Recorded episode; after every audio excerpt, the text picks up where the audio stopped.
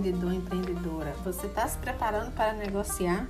Então veja agora os princípios básicos que vão te ajudar a obter sucesso em uma negociação.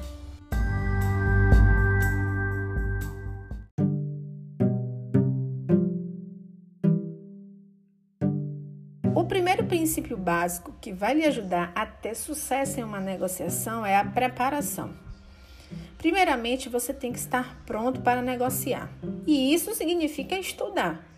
Quando você for entrar em uma negociação, informe-se o quanto for possível. Isso também significa preparar-se emocionalmente para entender a outra pessoa. Focar no interesse principal do seu cliente, entender os motivos, evitar suposições, conhecer a especificidade do objetivo que você está negociando. Dentre estes pontos da preparação, temos conheça a si mesmo. Se faça uma autoavaliação, pergunte-se o que você quer além dessa negociação, como você se comportaria, o que você quer. Se tem a ver com o que você é profissionalmente e o que você quer na vida. O segundo ponto da preparação é minhas expectativas são realistas para essa situação? Então avalie as reais razões, o porquê você está negociando. O que você está negociando se condiz com o seu código moral, ético e profissional. Se isso vai lhe dar mais do que você deseja, se você pode viver decentemente se não conseguir o que quer. O terceiro ponto com relação à preparação é você avaliar-se como você se comportaria ao final dessa negociação. Por exemplo, como se comportaria caso não conseguisse o que quer, o seu objetivo principal. Como se comportaria se não conseguisse o que almejava e o que você está querendo estabelecer. Portanto, avalie e visualize essas reações e o quanto será bom para você conseguir o que quer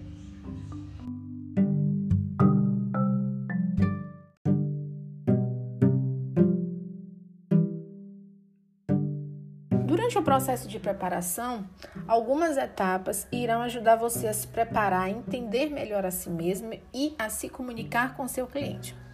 A primeira etapa é prepare uma lista de alternativas que você julga aceitáveis. Tendo isso claro na mente, você não se sentirá em uma armadilha. A segunda etapa é liste todos os seus interesses. Você deve se confinar em uma posição rígida. Pode ficar surpreso ao descobrir que seus interesses podem ser alcançados de diferentes maneiras por pessoas diferentes. O terceiro ponto é: junte material de suporte que possa ajudar a explicar as suas necessidades.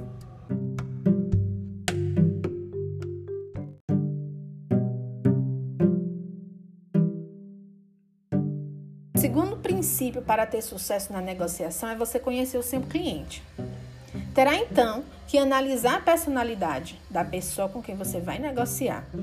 Determine também quais são os seus interesses e como eles abordarão a negociação. Então temos aí caminhos para escutar ativamente o seu cliente. São eles: limite a sua fala ou seja, escute mais do que você fala. Sintonize-se no seu cliente, concentre-se nele e nada mais além disso. Deixe ele perceber o quanto é importante, o quanto ele é importante. Esteja interessado e demonstre sempre interesse no seu cliente. Faça perguntas nos momentos certos para obter esclarecimentos, mas com sinceridade e não interrompa jamais a fala dele. Contenha sua ansiedade e não tire conclusão precipitada.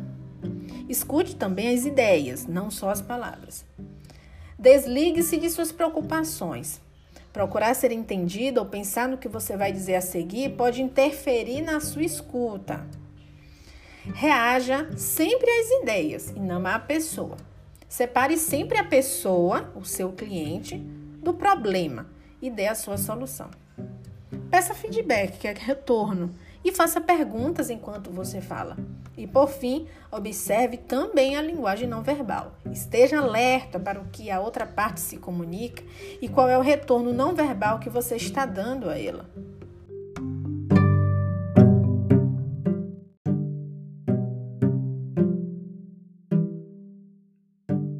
E os dois últimos princípios para você ter sucesso numa negociação é evitar suposições.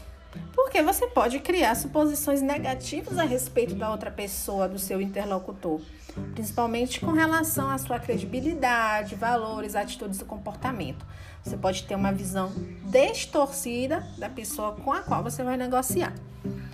E o último princípio é focar nos interesses.